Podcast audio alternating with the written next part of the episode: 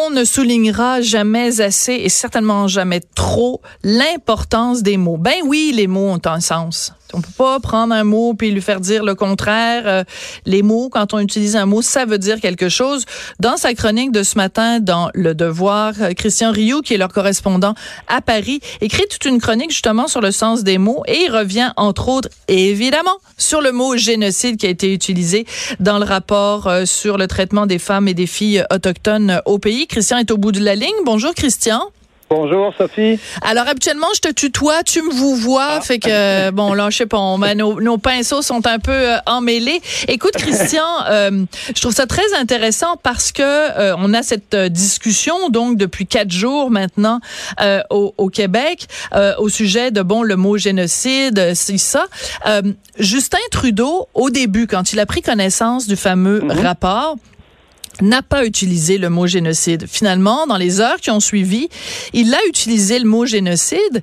Et ce qui est très particulier, c'est que, ben, évidemment, si un chef d'État, euh, chef de gouvernement, euh, reconnaît qu'il y a un génocide qui a été perpétré sur son territoire, ben qu'est-ce qui arrive? Il y a des conséquences. Donc là, il y a une euh, quelqu'un à l'ONU qui a dit ah ben là, il y a eu un génocide, il va falloir enquêter là-dessus. Donc les gens qui disent le mot génocide, on peut l'utiliser à tort et à travers, ça fait pas de différence? Ben oui, ça fait une différence. Oui, on de toute façon, il n'y a, pas, beaucoup de mots qu'on peut utiliser à tort et à travers. Les mots ont en général un sens. Là, le sens évolue évidemment dans, dans l'histoire et peut changer. D'ailleurs, celui du mot génocide a tranquillement un peu, un peu évolué. Mais euh, vous avez raison de dire que si Justin Trudeau, d'ailleurs Justin Trudeau, je pense, a, eu une sorte de réserve, une, une sorte de prudence euh, la première journée. La deuxième journée, il a probablement cédé aux pressions, euh, peut-être à l'émotivité aussi, parce que c'est un sujet très, très émotif. On comprend d'ailleurs que certaines personnes parlent de génocide utilisent des mots forts comme ceux-là, mais on comprend pas que que des gens euh, que des que, des que des gens euh, je dirais des juristes, que des gens qui ont qui ont des responsabilités euh, de dire les choses précisément utilisent un mot qui ne dans ce cas-là ne s'applique pas. Hein. Le mot génocide, c'est un mot qui est né à la fin de la deuxième guerre mondiale, dans le moment des grands procès concernant la, la, Shoah et le régime nazi. C'est un mot qui a été inventé même à ce moment-là et qui a un sens juridique très précis, qui mm-hmm. implique une une, une élimination systématique hein, dans le but de faire disparaître euh, très clairement un groupe, de le faire, de le rayer de la carte, euh, euh, littéralement, donc, et, de, le faire de manière systématique, comme on a fait avec les Juifs. Le, le, mot s'est élargi après un peu.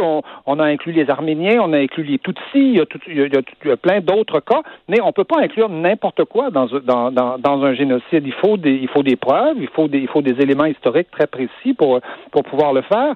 par exemple, en France, Dieudonné se promenait sur tous les plateaux de télévision à un moment donné en parlant de, de, de l'esclavage comme étant un génocide, mais euh, excusez-moi, mais l'esclavage est aussi abominable puisse-t-il être, ce n'est pas un génocide. Ce n'est pas un génocide parce que s'il y avait un génocide des esclaves, ben, il n'y aurait plus d'esclavage. Mais non, c'est ça. Les esclavagistes pourraient plus utiliser la force de main-d'œuvre des esclaves. Donc, l'esclavage est évidemment pas un, un, génocide. Et euh, je sais que beaucoup de groupes ici ont, ont, raconté ça. C'est un peu pour ça que je suis intervenu sur ce sujet-là, parce que ce débat-là, euh, on l'a eu en France il y a autour de 2006, notamment un historien français mhm. qui s'appelle euh, Olivier Grenouillot avait expliqué ce que je vous dis là simplement. Et lui, c'est lui, c'est un spécialiste de l'Afrique en plus, un spécialiste des traites négrières.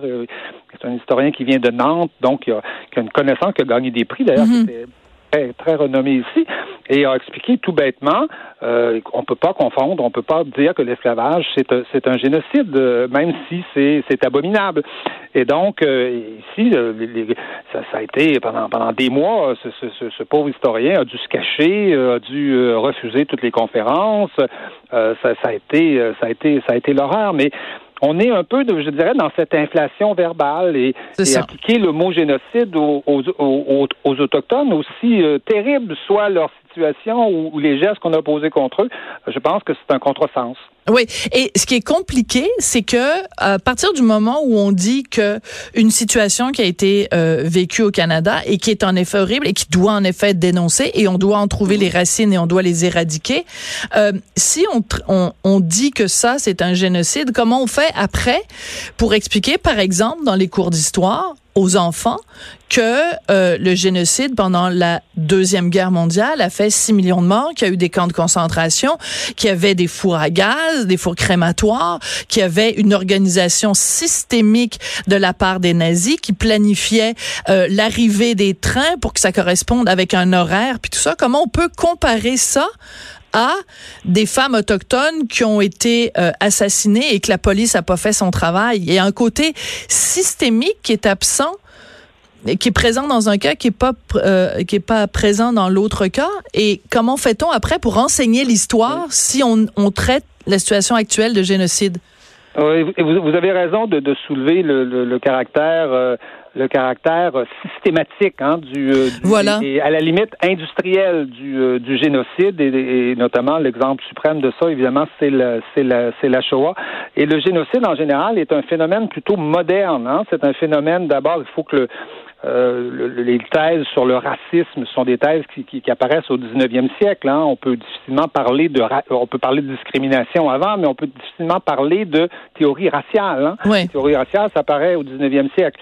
Et, et, et à partir de là, euh, dans, la, dans, les, dans les sociétés modernes, les sociétés totalitaires, on va, euh, on va, on va, on va, on va théoriser l'élimination d'un certain nombre de groupes, hein, de, de, de races et, et Mhm. notamment là des, euh, là des juifs. Et donc, donc on est, on est dans un phénomène assez, euh, c'est moderne, hein, le, le, le génocide. C'est pas, c'est pas, c'est pas un héritage, un vieil héritage du passé euh, euh, dont il faudrait finalement se débarrasser. Non, non, c'est la modernité qui a créé ça. Donc, euh, voyez-vous, il y a une sorte de contresens aussi de, d'associer euh, la vieille colonisation à l'idée, à l'idée d'un, d'un, à l'idée d'un génocide aussi affreuse et aussi violente est-elle été, hein. Euh, je, je- p- prenez l'exemple des Polonais pendant la Deuxième Guerre mondiale, par Oui. exemple. Il y, a, il y a quoi? Il y a 6-7 millions de, de, de, de, de- de victimes de la Shoah. Mais il y a aussi à peu près le, le même nombre de victimes de Polonais Mhm. pendant la guerre, ce qui est affreux, hein, ce qui est, ce qui est effrayant. Euh, pensons, euh, pensons euh, au ghetto de Varsovie, Absolument. à tout ça. Et, et, et- mais il n'y a pas eu de génocide de Polonais. Voilà, c'est ça. C'est Et l'horreur suprême, mais personne ne prétend qu'il y a eu un génocide. qu'il y a eu un génocide.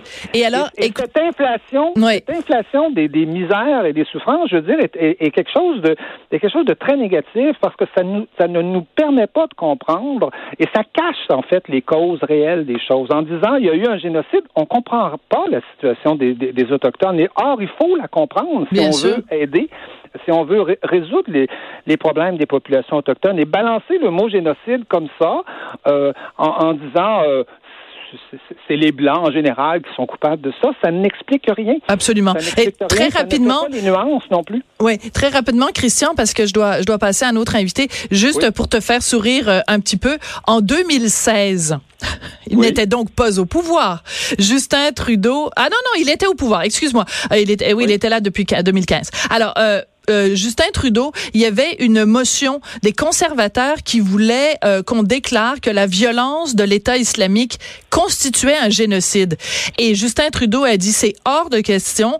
Euh, il a demandé aussi aux, euh, aux députés libéraux de voter contre la motion des conservateurs en disant non, non, non, seul le Conseil de sécurité de l'ONU peut décider si c'est un génocide ou pas. D'accord. Ben écoutez, ben, pour une fois, je suis d'accord avec Justin Trudeau. Euh, il, a, il a- il a raison. hein, De, Oui, de- de- de- mais c'est assez amusant. C'est assez Oui. amusant que l'État islamique, Justin Trudeau dit non, non, non, c'est pas un génocide. Puis si pour décider c'est un génocide, il faut demander à l'ONU. Mais quand c'est euh, ici au Canada, il dit oui, oui, oui, ben oui, c'est sûr, c'est un génocide. Il n'y a pas besoin de demander à l'ONU de se pencher sur la question. C'est quand même assez rigolo euh, de mettre euh, ça en contradiction l'un avec l'autre. Oui, puis il faut faire attention dans ce genre de situation-là. On comprend que l'émotivité, c'est c'est normal, mais on peut pas définir une politique à partir de l'émotivité et de l'émotivité, je dirais, à la limite médiatique. Hein, Oui, oui, tout à fait. C'est inflation Justin est spécialiste de ça. liée, euh, aux journalistes et à nous dans les médias, Oui. où, euh, où on- on- il faut toujours en rajouter, quoi. Oui, eh ben justement en rajouter ou en enlever parce que là c'est la fin. Merci Bon, beaucoup Christian, Voilà. Christian Rioux. À la prochaine. Au revoir, à bientôt. Christian Rioux, correspondant à Paris pour le quotidien Le Devoir. Après la pause, Lise Ravary. Sophie Durocher. On n'est pas obligé d'être d'accord.